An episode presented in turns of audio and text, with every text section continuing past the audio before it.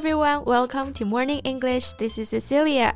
Hello everybody, this is Norah. 欢迎大家收听早安英文。哎，Norah，你最近有没有看那个韩国的恋综节目啊？叫做《单身即地狱》。哎，你怎么知道？So have you watched it? Well, yes, one of my friends recommended this show to me, and I watched like one or two episodes. So, how do you think of it?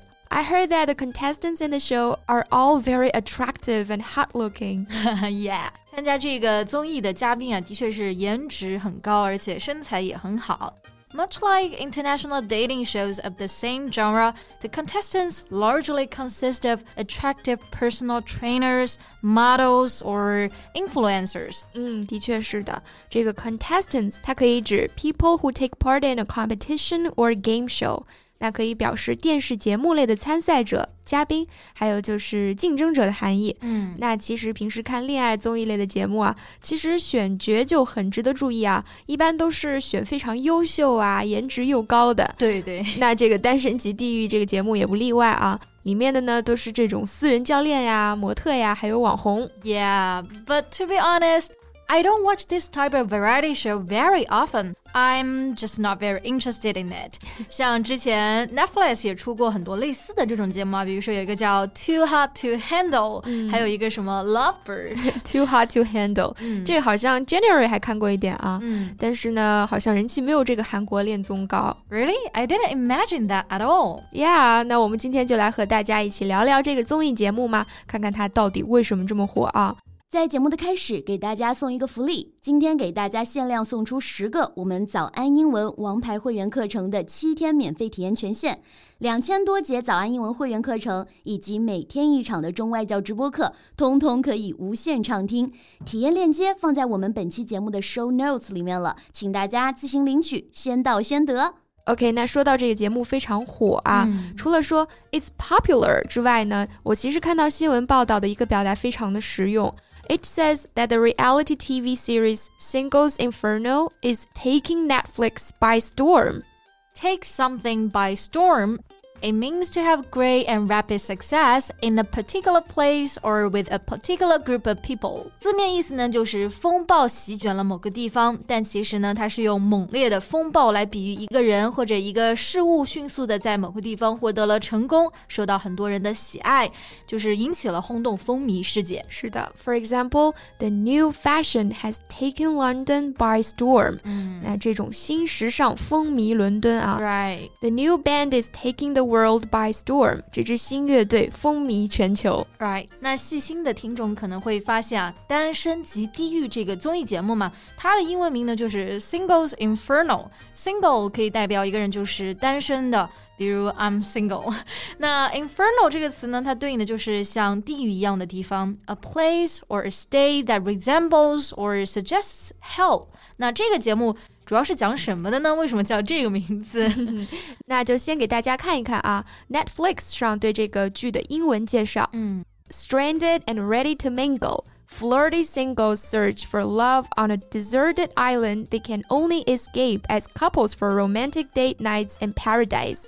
哇哦，有点长啊。那我们一个一个来看。嗯，那首先第一个单词就是 stranded，在这个语境呢，指的就是 to be prevented from leaving a place，意思就是滞留的含义。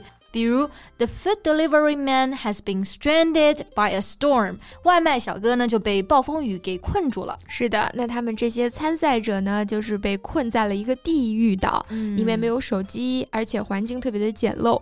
但是呢，因为他们都是单身，so they are ready to mingle on the island.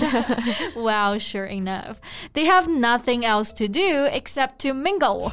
那 mingle 这个单词呢是非常实用的，指的就是 to move among people and talk to them, especially at a social event，就是去社交、聊天，或者说是去交往。 Right, so only when they do manage to couple up, they are able to escape the inferno for the night and head to paradise. Wow. A luxury hotel nearby where they can say and do anything. 是的，那跟地狱岛完全相反的一个地方就是 The Paradise 天堂岛。 那里面呢，就是美酒佳肴，各种奢华的服务都有。只有配对的情侣啊，才可以在晚上离开地狱去天堂的。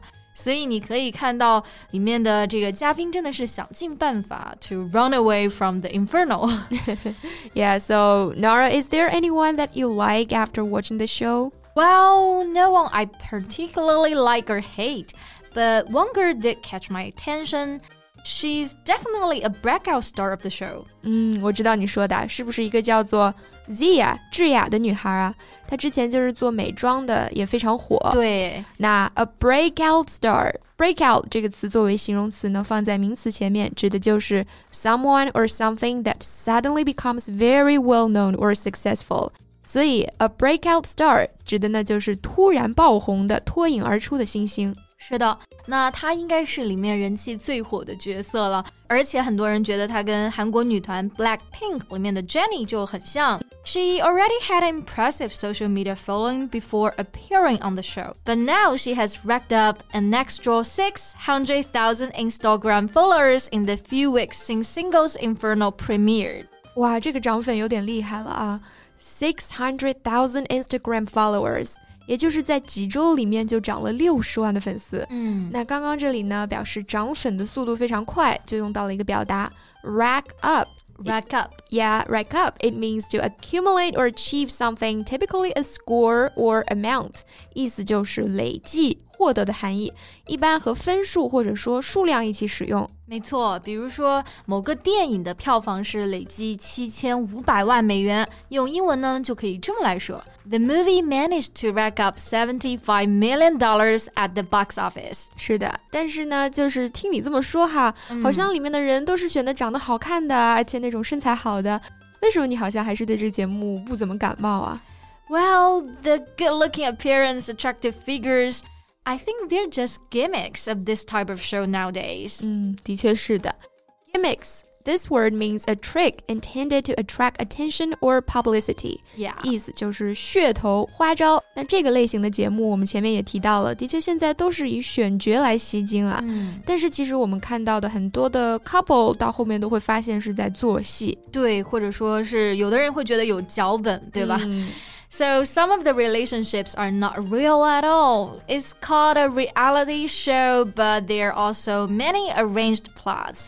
就即便叫做真人秀，被安排的这种情节还是很多啊。 Right. And I think most of the contestants who attend the show mainly want to boost their popularity, not really hoping to find someone they truly love. 是的，其实你看他们的职业嘛，健身教练呀、模特呀，还有网红啊， 可能呢还有一个主要的目的就是来通过节目提高自己的人气、知名度的。所以我看这个综艺的时候呢，也就是图个新鲜，没有当真。yeah.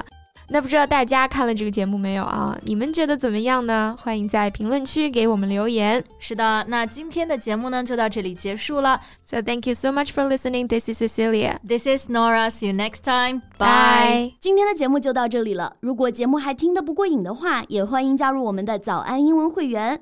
成为会员，您就可以无限畅听我们每天一场免费的中外教直播课，以及两千多节原创系统课程了。